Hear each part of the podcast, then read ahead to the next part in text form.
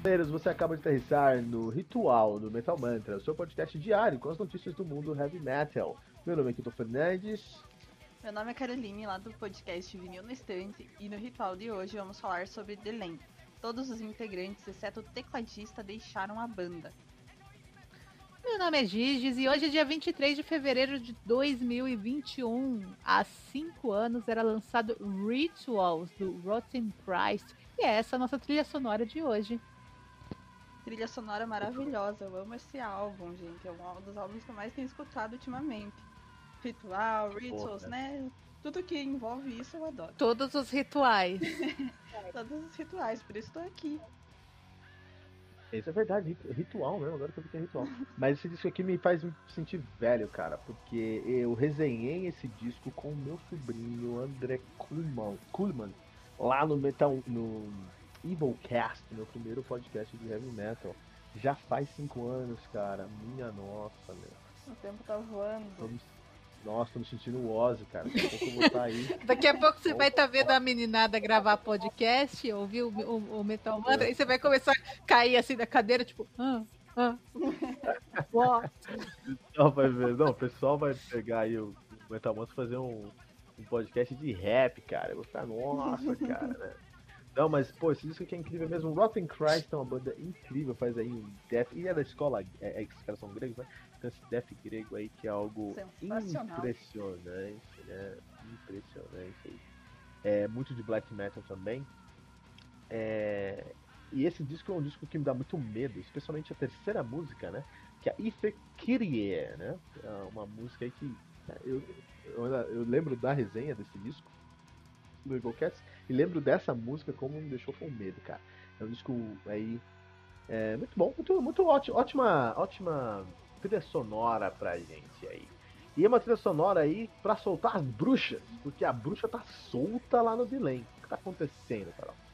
Então, né, o Delay de uma hora para outra pegou todo mundo de surpresa aí com os integrantes deixando a banda e só ficou o tecladista que resolveu transformar em um projeto dele, né? E eu não acompanho Lane, não é uma banda que eu gosto, assim, eu não sabia que ela existia e tal, tenho amigos que gostam, mas eu acho que eu escutei pouquíssimo, assim, então eu não acompanhava, mas eu fiquei bem triste porque era uma banda que, assim, bem triste, né, tô exagerando, mas é, eu fico triste com o final de uma banda dessa forma, né, é, porque era uma banda que tinha uma representatividade bem importante dentro do metal sinfônico. E acho que o final de banda sempre é, é uma coisa triste porque meio que afeta a cena toda, né? É um, uhum. de certa forma um termômetro do que está acontecendo no geral. Mas, Carol, quando eu vi essa notícia, eu imediatamente lembrei de uma outra banda que. Sim, quase um déjà vu, sim. assim, uma banda também que. Tem que um de repente. É, é, que todo mundo sai, assim assim, né não? Sim, sim, nossa, na hora. Eu acho que a associação com o Nightwish é inevitável. Não tem como não, não fazer essa associação imediatamente, assim, porque isso do tecladista, né, demitir e tal, e de uma hora para outra, quando ninguém espera, só, só recebe a notícia e quando parece que tá tudo bem, né? Então, é, na verdade, é muito interessante a gente notar que o, que o nome dele é complicado. É, que é, é, eu acho que o holandês é uma das línguas mais complicadas que existem, cara. Me dá uma resenha de russo, mano. Me dá uma resenha de holandês para fazer, cara. Mas tá falando aí do Martin Westerholt, que é irmão do Robert Westerholt, que toca no Within Temptation. Então essa banda aqui, o, o Martin tocava no Within Temptation Sim. no começo da banda lá, né? E aí ele teve um problema no rim, um negócio assim saiu, falou, pô, tô zoado aqui, não vou poder tocar com vocês. O, Item Temptation continuou, estourou, e o Martin ficou amargurado, cara. Tanto que o Dylan começou como um projeto solo, que ele contratou algumas pessoas, inclusive a Sharon Deladel, para tocar com ele, conseguiu uma grande. É, é, é, é, qual é o nome? É, projeção com esse projeto dele. Eventualmente ele, ele, ele que trabalhou com Rietala, que também saiu do Nightwish, né? A Liv, a, Liv Christine do Livesai também trabalhou aí com ele. E, e, a banda realmente encontrou uma identidade, se tornou aí o que o Delane é com a Charlotte Wessels. Não sei se é assim que fala, porque ela é holandesa também, pode ser qualquer coisa, né? É, e aí a banda conseguiu essa identidade, conseguiu essa, essa, essa, essa a posição deles no, no Symphonic Metal é, com essa formação. E acabou. Os caras saíram da banda, meu. A banda voltou a ser o projeto solo do Martin Westerholt, cara. Maluquice, do nada, assim, né? 2021 começou mesmo, cara. Começou mesmo.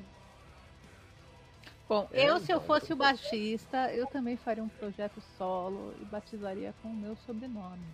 Porque eu acho. Schmelpenink um super é nosso sobrenome para uma banda. É louco. Imagina, é... Kilton, você resenhando Schmelpenink. É louco, cara. Eu, cara, adoro fazer resenha de finlandês, mas não de holandês, cara. Nossa senhora. Parece que a, que, a, que a separação foi meio que ok, né? Parece que, ó, não tá funcionando. No começo todo mundo fala que é assim, né?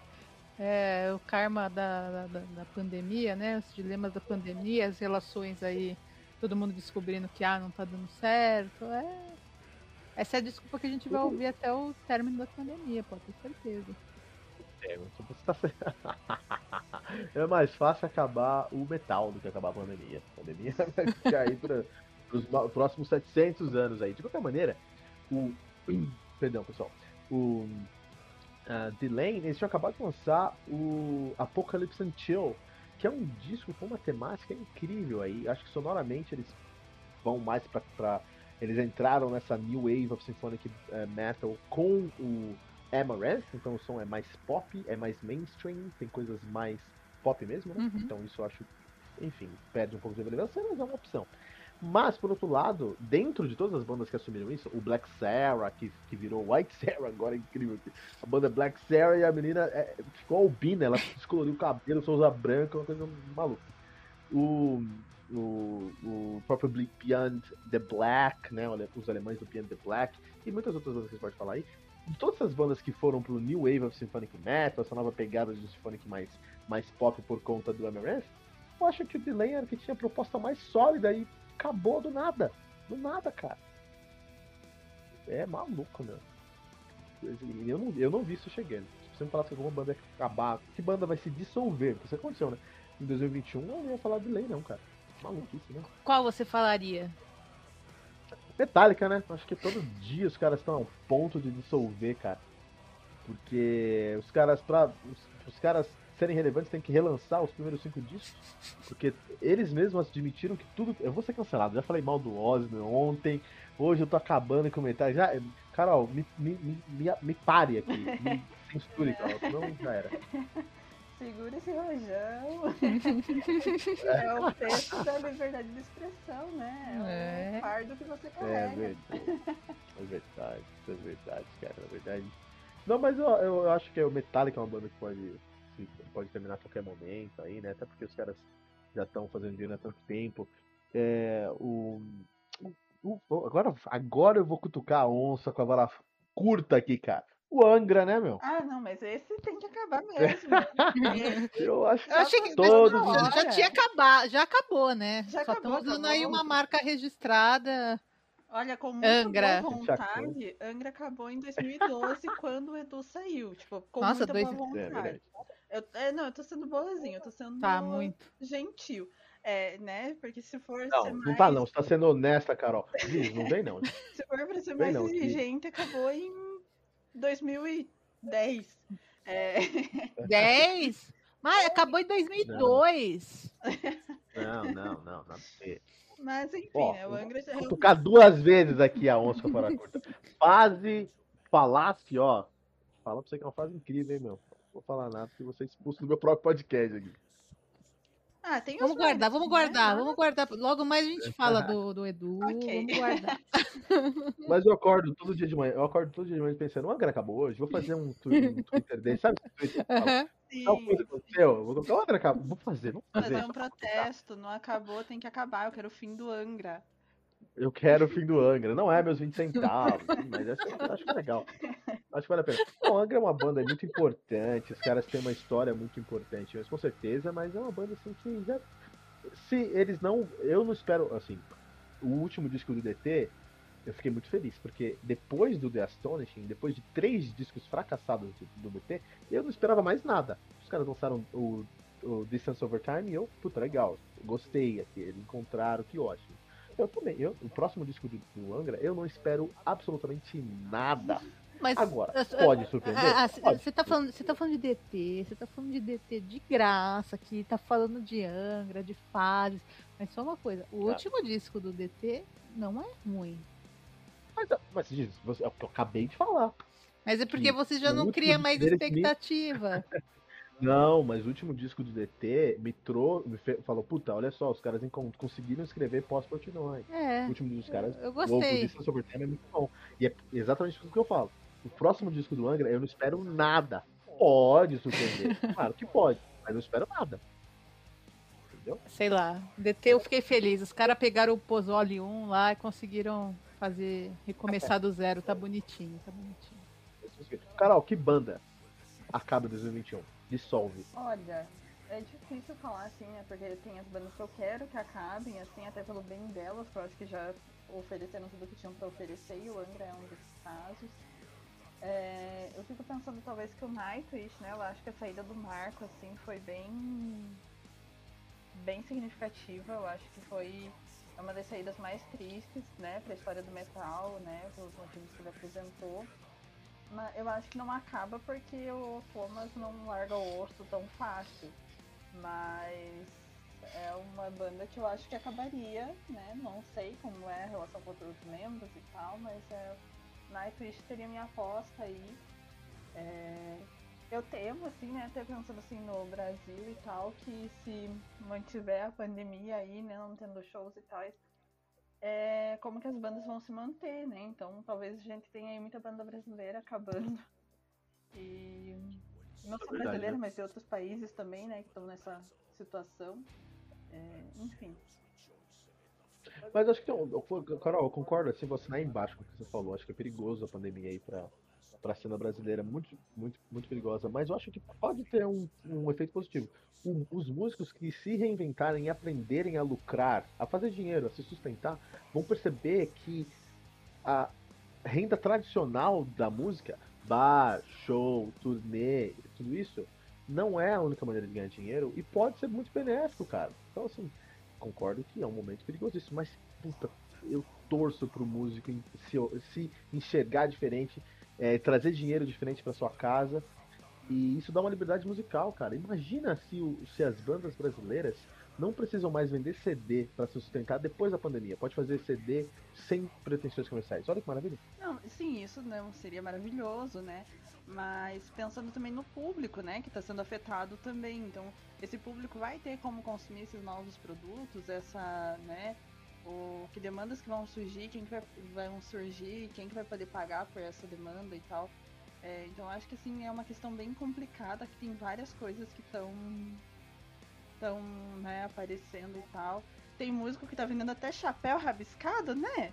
E Não, mas, mas agora, ó, agora o Kilton vai ser um, vai ser chamado de hipócrita, porque eu acho que o músico tem que se reinventar na pandemia pra vender, para vender e ganhar dinheiro. Aí tem um músico X que se reinventa aí pro lado mal, mas tá vendendo e tá ganhando dinheiro, e aí eu acho zoado. É o, o chapéu rabiscado era pré-pandêmico, já, já rolava. já Ah, rolava. e, assim, Já, já. parte de vender, eu acho ok. Tá bem, tem que vender mesmo, porque a internet é isso. A internet é um grande shopping center, né? Então vendam. Então não tem problema, não tem pudor em vender. O problema é. A gente não vai entrar nessa seara que a gente no site. Mas é, tem outros problemas. De qualquer maneira, o Dylan dissolveu eu não esperava. É uma pena, porque o último disco, Apocalyptic Chill, tem resenha aqui no Metal Mantra, e tem um conceito muito legal. É muito legal aí. Um conceito muito holandês, cara. Porque se eles soubessem o que significa Netflix and Chill, eles nunca, nunca iam colocar isso num CD, cara. Especialmente com a garota. É incrível. É, é- é muito, assim, sabe, holandês que olha pro, pro inglês da Califórnia e fala, vamos usar. É, é a. É a Amarantina. Nossa, difícil. até. Amarantinização. Amarantinização do metal sinfônico. Esse é o, a dificuldade. Mas, Carol, vinil na estante, você que tá participando com a gente aqui nessa semana do, do ritual do Metal Mantra. É, então seja muito bem-vinda. E na estante que tá ouvindo, quem tá ouvindo o Metal Mantra, tem que ir lá ouvir vinil na estante. É, tem que ouvir o Vinil na Estante, a gente tá em todas as plataformas, só procurar Vinil na Estante. Seguir a gente nas redes sociais também. é, que a gente produz conteúdo diferente também para as redes sociais e tal. Sempre rola ali uma playlist, uma indicação de álbum.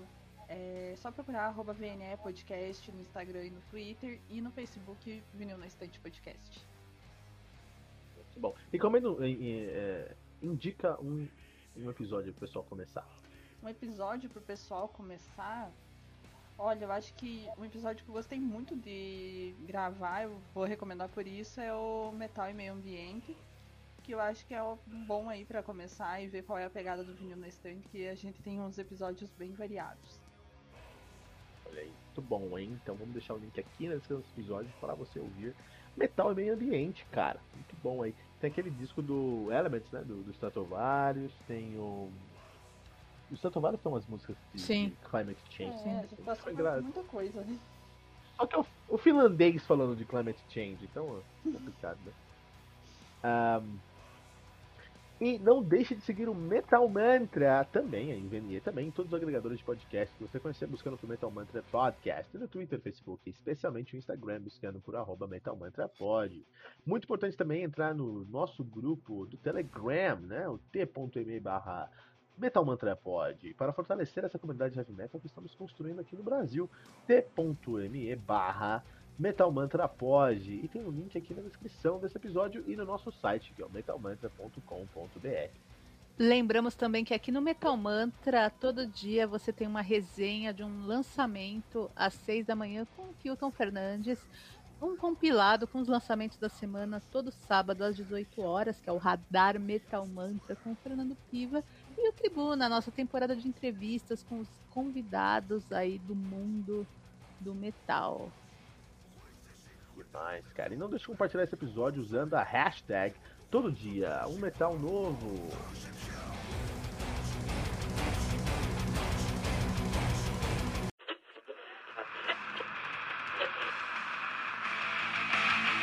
E ficamos por aqui com mais uma edição do seu podcast diário sobre o mundo do heavy metal.